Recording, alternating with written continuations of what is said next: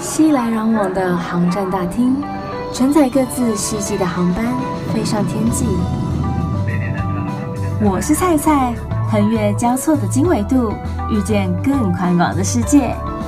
我的飞行日记。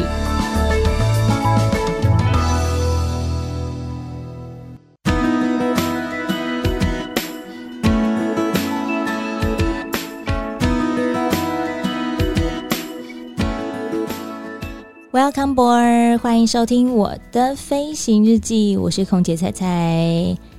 在这一阵子，我相信有很多人都很关心台湾的疫情，因为不管是诺富特饭店的一个群聚消息，或者甚至是国际航空小华航空，它有非常多的机师，甚至是机组员感染了这个 COVID-19 的一个病情，大家都很担心会不会因此而在台湾扩大了。看了很多的新闻报道，看了很多媒体的一个渲染。说老实话，我觉得我自己身为机组员，都有一点点舍不得他们，因为有些其实真的不是事实。那我也相信说，对于这些机组人员来说，他们一定也不想染疫啊，谁想要染疫啊？心情上的焦躁与不安，真的，如果你不是在这个行业的人，你很难体会说他们在这一年多来到底是怎么样过日子的。所以，菜今天特别邀请到小花航空的机组员，也就是我们伟大的 Captain，来到节目当中，跟我们聊聊说，嗯，这一波疫情对他们的影响。然后他这一年多来，他到底是怎么过生活的？欢迎 Josh。嗨，才好，呃，各位朋友，大家好。Josh，那我想先问你说，就是在疫情以前、嗯、跟疫情之后，对你们影响最大的一定是班标的部分。对，没错。那你可以就是大概稍微跟大家讲解一下，说它的差别吗？OK，我的机队呃原本是客机，就是说平常以客机来讲，我们的飞机上半部是载客，下半部就是载货。是货除了就是一般我们 check in 的行李的大行李箱之外，我们同时还有其他的空间会载一些海鲜啊、水果等等。嗯，那其实下面的空间也蛮大的。在疫情之前的话，其实我们就是以载客为主。嗯，我的机队是三三零，所以空中巴士对空中巴士三三零，它的运量大概是三百零七人到三百一十三人，看它的配置，所以算是中大运量的。大部分的时间都是飞日本、东南亚等等这种比较就是几乎班班客满的状态。嗯，所以对我来讲最大不一样就是在疫情开始之后，尤其是去年的三月、四月那时候。在中国大陆，然后东北亚、东南亚等等的人数开始锐减，然后所有国家都进入到三级疫区之后。最大的改变就是，我们都只剩下货，没有客人。嗯，这样子，你们会很不习惯吗？想说怎么每次都只有我跟我的 partner 一起上机，我的客人哦。没错，最不习惯应该是没有像菜菜的空服在跟我们一起上班吧，这是最直接的感觉。哦、对对，因为像平常我们吃饭的话，就会麻烦菜菜来帮我们热餐，因为我们会在加舱里面。现在的状况就变成说，需要有人出来去使用 oven，就是烤箱啊，一切自己来，一切自己来。一开始不太会用，自己家没关系。对对对对对对对，就是。自己来就对了，对，那这是最大的差别。那其实也已经过了一年了，慢慢习惯了。其实，在过去一年到现在，从疫情开始，我大概飞有空服员的班不超过十个班，嗯，对，所以大部分大概百分之九十以上都已经是纯货运，就是只有飞行员去飞飞机。然后下面载货，整个客舱是空的，嗯、所以在平飞，假如说我们出去上厕所的时候，那个感觉非常奇怪。你看到整个客舱是空的，你可以走到底再走回来，然后都没有人，感觉真的非常奇怪。也不会有人把你拦住，也不会有任何的障碍物，完全没有。然后有的时候，假如说是轮休，比方说像我们飞长班雪梨三人派，那两个人上班，嗯、一个人会轮休，我们是这样去控制我们的疲劳的这个管理。那当我是轮休的时候，有时候我们是早上起飞，其实那时候你也不会想睡觉，吃完早餐就是放松，然后我可能就会坐在经济舱，然后打开窗户看着外面，假假装自己是客人，那感觉真的非常奇怪。然后整个飞机是非常安静，你只听到引擎很规律的轰隆轰隆的声音，这样。所以应该很怀念过去载客的一个时光吧？其实对飞行员来讲，应该说一半一半，因为有载客的话，会觉得说。啊、呃，我们会有互动，比方说我们会讲 PA，就是我们要广播在下降前跟大家报告我们接下来抵达的时间啊、天气等等。嗯，然后或者是在空中平飞的时候呢，我们看到就是类似有天气有乱流，我们都必须要有更多的考量等等。嗯、那现在只载货的话，其实飞机是很坚固的啦。嗯、那我们两个就是一起上班的组员，可能安全带就系紧一点，就给他飞过去了。而且我想到一个画面，嗯，就是以往有客人的时候，我们经过候机室，会有一大堆人的注目。没错。可是现在，现在没有，是空气。现在下去只有看到一个，就是负责开门的地勤，对，远远的看着你，希望你赶快来，对，赶快走，赶快你赶快走，他就下班了，就这样子。对啊，这个感觉还差蛮多的。嗯嗯，所以你们现在平均一个月大概会有几个班？以我的机队来讲，其实因为我的机队三三零，它的这个载货是很有弹性的。嗯，它不像是有一些载体客机，比方说七三七，它下面的肚子就是它的货舱，只能装散货。嗯，就是说不能够打货柜，因为以货柜来讲，它这个装货是比较有效率的。所以三三零其实以我们冰初，就是去年四月到六月那个时候是最惨的状况来讲，那时候因为整个到处都冷下来，然后那时候大家对于这个防疫的措施都不确定，嗯，所以当时基本上是到处都是停航的。那后来大家发现说，哎，货运还是可以走。在那之后呢，其实我们的飞时回归到跟原本载客没有差太多，甚至在去年十月到十二月的时候，我的飞时曾经来到九十五小时，哦，很多哎、欸，嗯。几乎只有放四天假，其他时间就是早早晚晚在。这是正常的吗？那个算是，或许应该是这个，就是农历新年之前的那个货运的一个高峰啦。嗯，但是以前即便是载客，也不曾飞到这么多。我觉得那是因为你们的机队。然后还有机师们的飞时真的特别的高，相较于机组员，因为我们没有这么多的客人，所以就不需要我们。我们一个月的飞时大概十几二十个小时，算是多的了。那等于一个长班就对，很多人是根本就只有飞一个来回班，一切就 over 了，这个月就没有了。哦，那可以发展第二专场。I'm already 啊，不然你以为我在干嘛？哦，OK，OK，Yeah，That's why I'm here。对对对对对对对。Josh，像你自己讲说，就是你们的时数。还是这么的高的情况之下，等于你们班数一个月还是有可能达到八九个班嘛？那每一次这样子出去又回来，出去又回来，然后不断的裁剪，有没有就想说，到底哪一天才会结束？我们自己的感觉是没有结束的一天，好像你们已经就是 forget 算了，我们已经这个整个佛系上班。因为以现在来讲，呃，如果说没有过夜的话，第七天跟第十四天都要裁剪一次。嗯，那如果说我这个月飞了五个班，嗯，我五个班的第七天跟第十四天都要裁剪，嗯，我这个月就有十天要裁剪，就是一直反复被戳鼻子啊。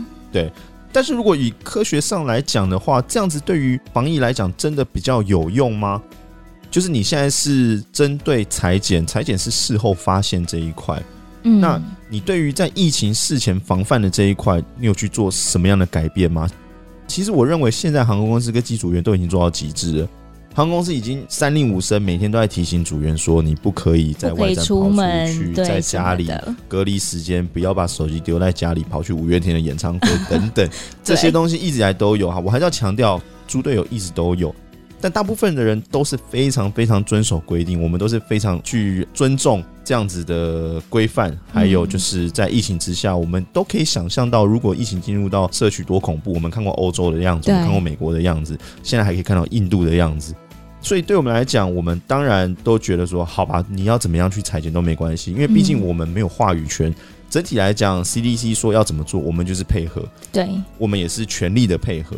但是，如果我们真的平心静气回到在疫情的防范上面来讲，难道我们面对的风险跟其他航空公司在国外面对的风险是不一样的吗？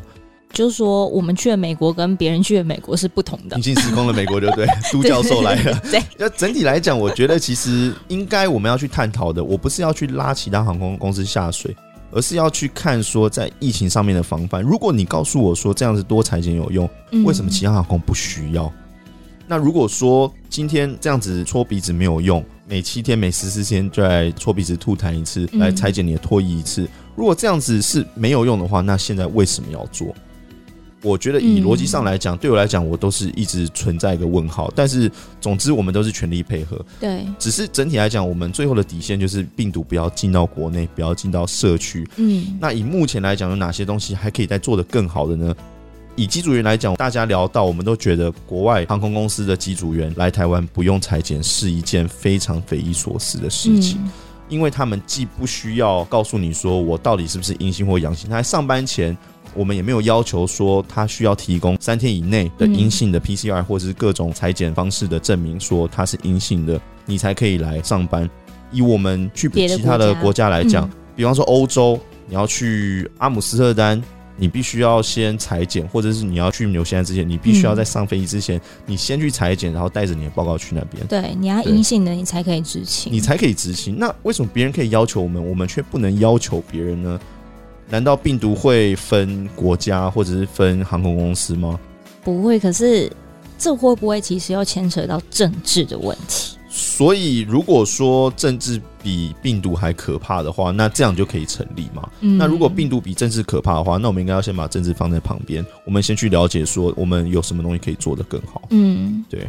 因为确实，就像你刚刚有讲到，就是飞到澳洲的时候，我们到了澳洲，我们可以裁剪阴性的就可以。啊，如果说他真的阳性，就是留在当地治疗或等等之类再做处置。当然，可是为什么别人到了我们国家的时候，却不用做这样子的一个事情？对，这是令人家比较问号的。可是之前有人提到一个部分是：好，如果他们的机师真的不小心确诊了，结果留在台湾，嗯，那他们的飞机谁要飞回去？如果以我们航空公司来讲，我们公司确实有人在澳洲确诊了。对。那他们是三人飞过去，很明显的不可能两个人就飞回来。嗯，即便另外两个确定是阴性的，公司的处置方式是我们下一班飞去的飞机上多载几个飞行员，嗯，那去把那台飞机飞回来。说真的，我觉得这也不是 CDC 应该要去考虑的事情，嗯，因为毕竟航空公司的停机费或者是它的这个航机的调度，嗯，跟机管局是完全没有关系的。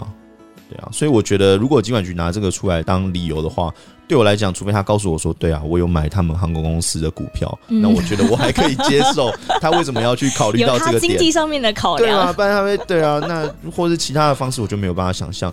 那我们还可以再去思考另外一个例子，就是说，假设这次诺富特的事情发生之前，我们就已经在做外国航空公司机组员入境就有在做筛检，现在会有什么不一样？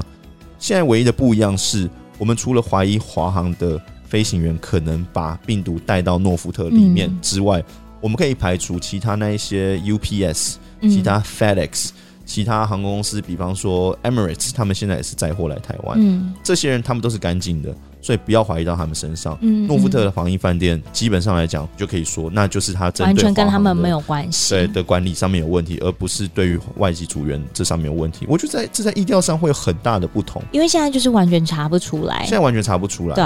那你要说对华航有可能把它带进来，那你怎么不跟我说外国航空公司？你可以保证他们他不他没有带进来吗？对啊，嗯，我我的看法是稍微比较匪夷所思，但是已经不可考的一个事情跟问题。当然不可考，对我来说是这样。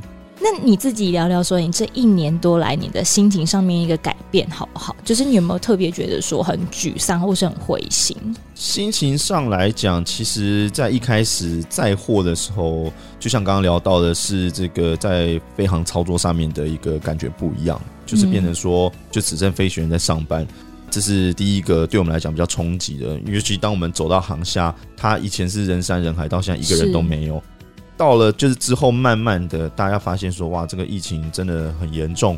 然后 CDC 开始有一些措施之后，我们在飞，其实就会感觉到说，其实我们进入的地方都比台湾不安全很多。嗯，尤其是比方说，我们到了外站的饭店啊，那那些饭店，因为每个国家不一样，比方说像我飞的地方，最常飞的可能是澳洲雪梨。嗯，他们一开始其实防疫措施没有这么的严格。即便是我们原本的主源饭店，它也不是一个指定的这个防疫饭店。国外好像没有像台湾有特别指定的防疫饭店，对不对？一开始没有，但雪梨后来因为他们本来疫情控制的还可以，那到后来有一次是因为有这个美国的某航空公司去，毕竟以我们就是华航或长荣到这个国外来讲，我们不能出门是我国 CDC 的规定。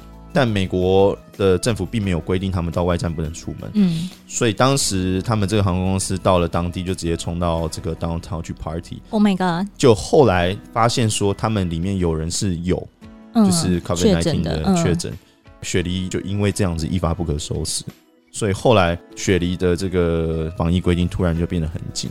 然后他们也针对机组员有进行了一些很严格的管控，嗯，对啊，比方说像我现在到澳洲雪梨呢，我们一落地，在你离开航厦之前，他就先带你去裁剪挖喉咙，嗯，然后一路上都是警察戒护。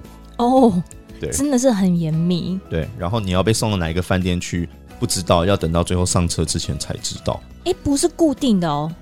因为以前我们是组员饭店，是我们航空公司跟饭店签约，所以 always 固定。但后来他们现在是走这个也是一样，就是分仓分流。嗯，所以只要是机组员去了饭店，他基本上就是机组员 only，就不再做任何的商业活动。嗯、那就有几个饭店，他可能会以当下的这个可以容纳的弹性去指派，所以都不知道会去哪里。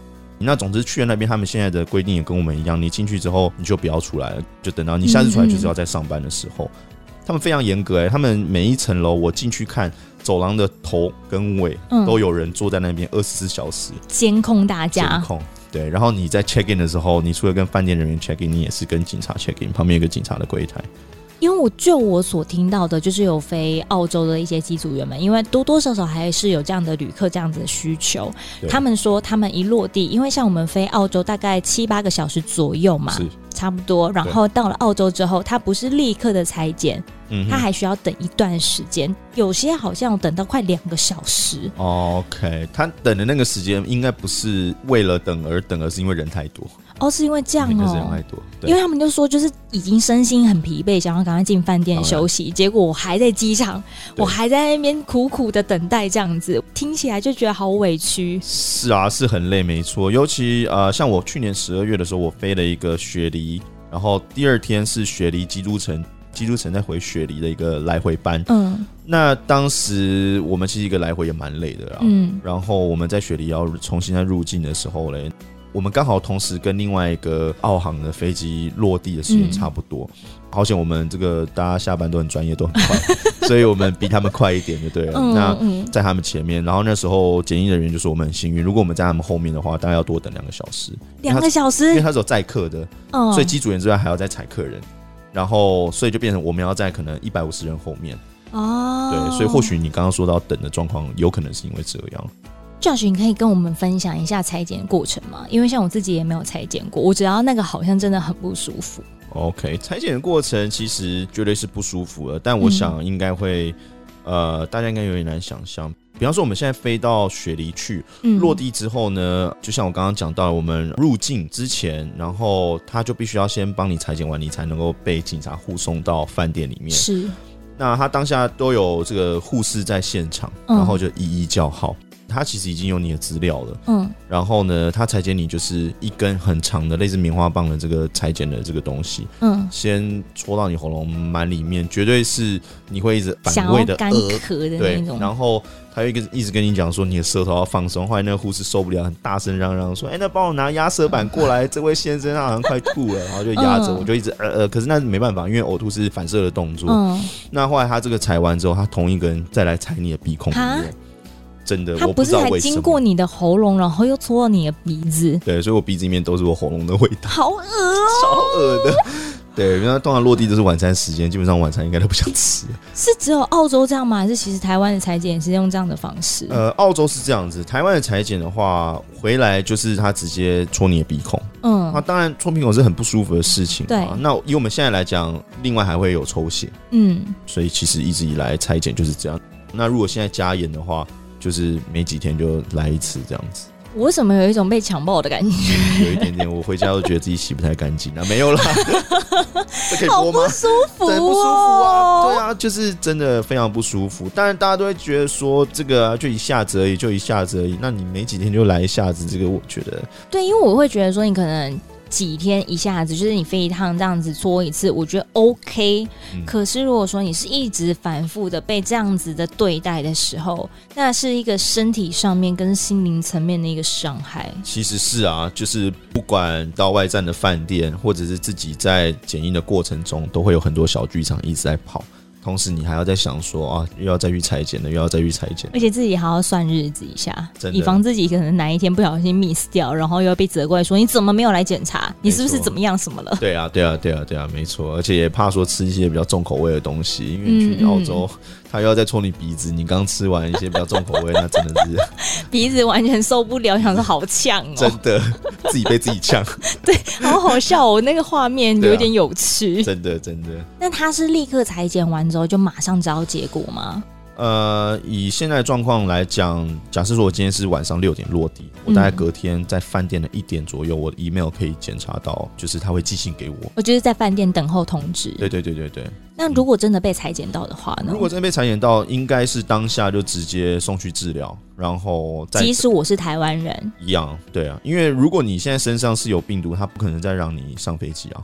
可是我在那边所有的医疗费用嘞？呃，这个就可能看，我不晓得他们后面会怎么处理耶。但是医疗费用肯定是要付的。哦哦哦，对啊，嗯、因为想说在国外就医其实都还蛮昂贵的，尤其是现在这样子一个疫情，不知道到底要治疗多久的时间才有可能痊愈，因为毕竟也要看每个人的身体状况有所不一样。没错。那你自己会不会很担心？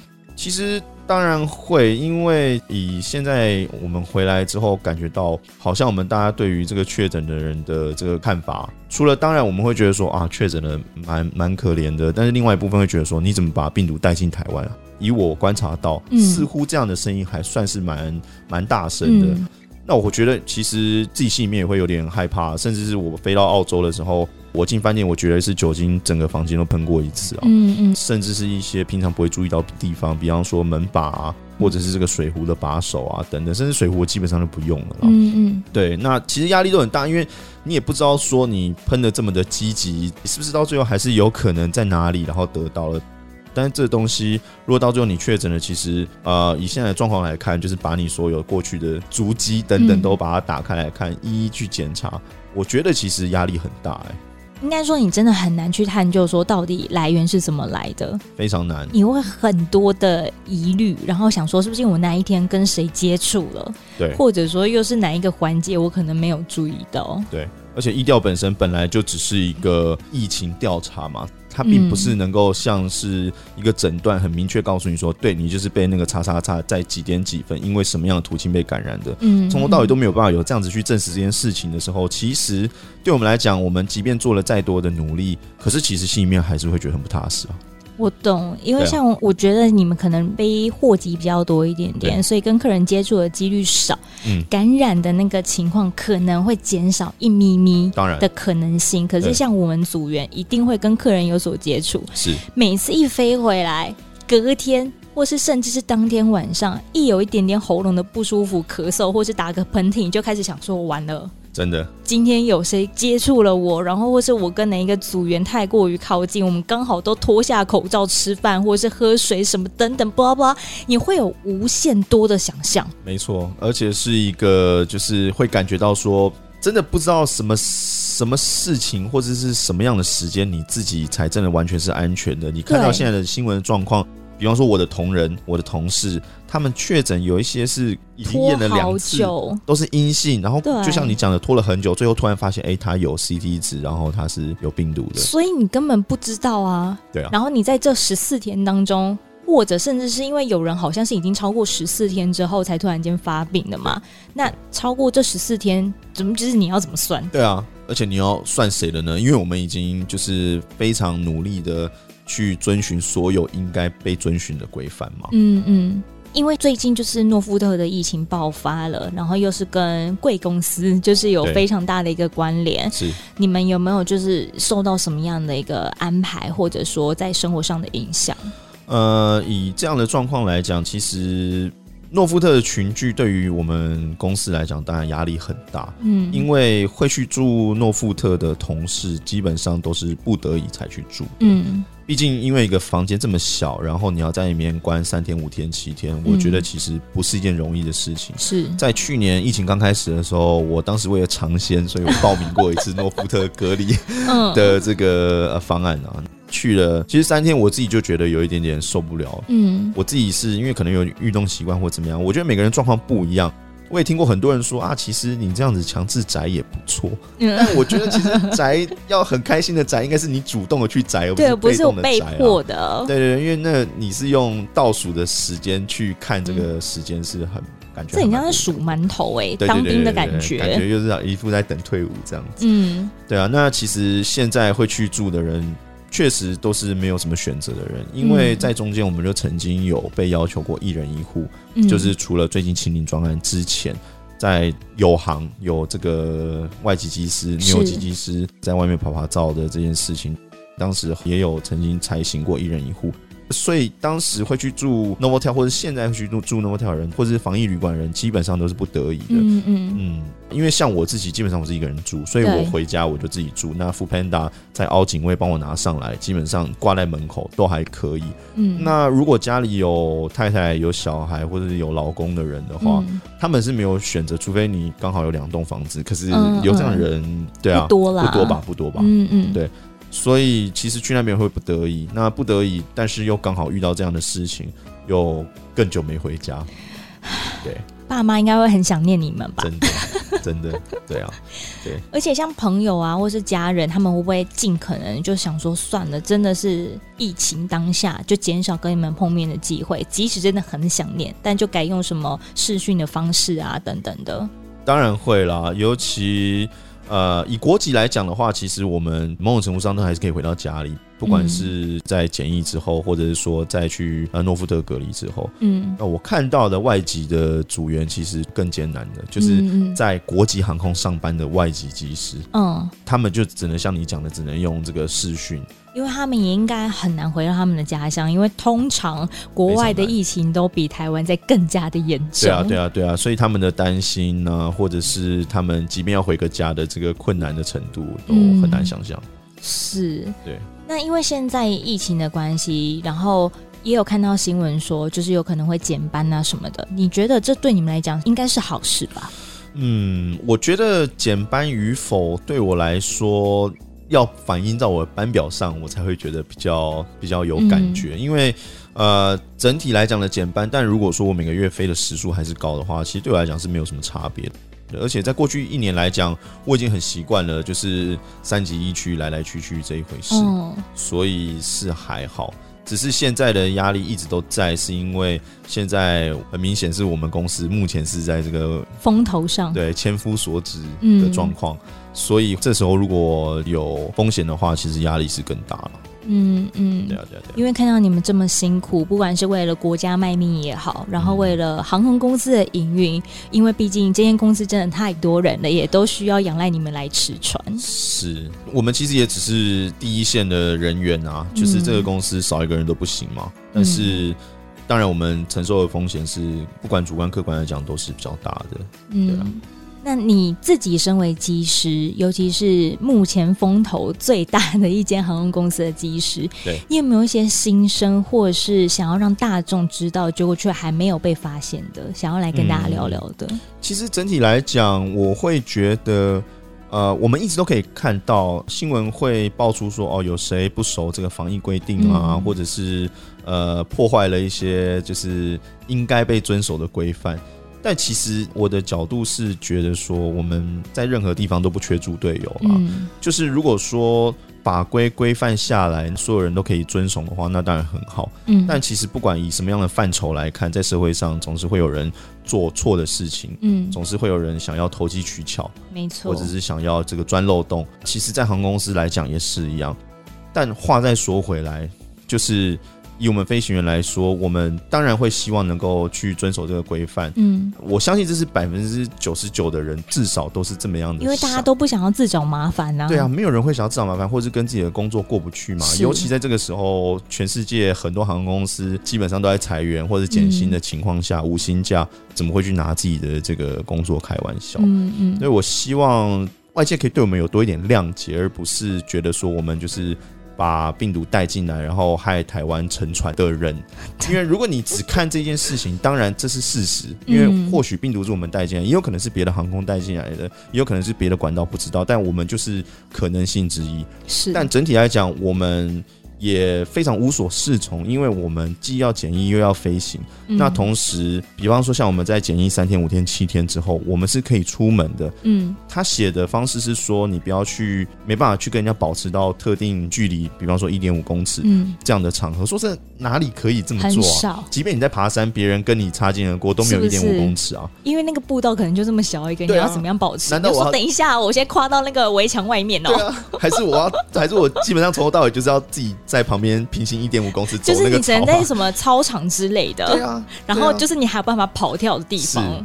没错，我觉得其实我也希望说，有关的主管机关可以去重视这件事情，就是说不要把规则写的模糊，然后当最后有出事情的时候，你都来检讨我们。对，我甚至我宁愿希望就是你直接关我们十四天，让我们在十四天之后确定没问题，然后你让我好好的生活。